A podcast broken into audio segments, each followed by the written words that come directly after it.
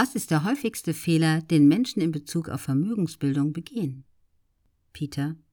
Der größte Fehler, den ich beim Aufbau eines Portfolios sehe, ist, dass sich Menschen oft mehr darauf konzentrieren, was sie kaufen sollen, als darauf, warum sie es kaufen sollten.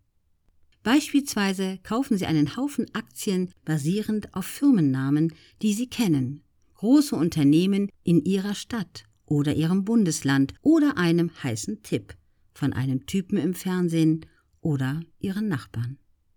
Wenn die Dinge nicht so laufen wie geplant, springen sie sogleich auf den nächsten Zug auf, der nun die ganze Aufmerksamkeit bekommt und der ganze Zyklus wiederholt sich. Wenn es an der Zeit ist, in den Ruhestand zu treten, das Traumhaus zu kaufen oder die Kinder auf die Uni zu schicken, ist das Geld, das sie brauchen, oft nicht da, da es für riskante Wetten vergeudet wurde, die sich nicht rentiert haben. Wir beschreiben in unserem Buch, dass der disziplinierte Anleger genau weiß, was er erreichen will, und die Vermögenswerte auswählt, die ihm die höchste Wahrscheinlichkeit geben, seine Ziele zu erreichen, so dass er sich sicher fühlen kann, was er in seinem Portfolio besitzt und warum er es besitzt, besonders in Zeiten von Marktstress. Gibt es eine Anleitung, um kluge Entscheidungen im Leben zu treffen? Tony. Die Entscheidungsfindung nimmt einen großen Teil unseres Lebens ein.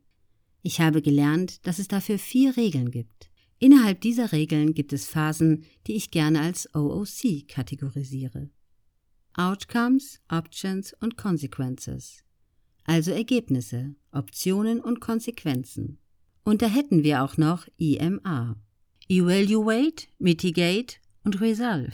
Sprich, evaluieren, abschwächen und lösen. Regel Nummer eins: Schreibe es auf. Alle wichtigen oder schwierigen Entscheidungen müssen auf dem Papier getroffen werden.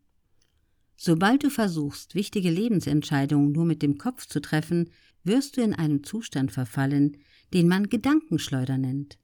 Du hinterfragst alle Entscheidungen, die du getroffen hast. Indem du jedoch die Dinge aufschreibst, hast du eine physische Liste, die dir hilft, das Hindernis oder die Gelegenheit klar vor dir zu sehen. Während du ein Brainstorming auf dem Papier betreibst, solltest du Klarheit über deine Ergebnisse, Outcomes erhalten.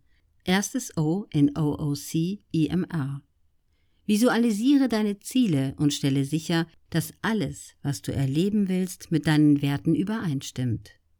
Ohne diese Klarheit werden schwierige Entscheidungen nur noch schwerer zu treffen sein. Regel Nummer zwei. Werde dir im Klaren über deine Gefühle.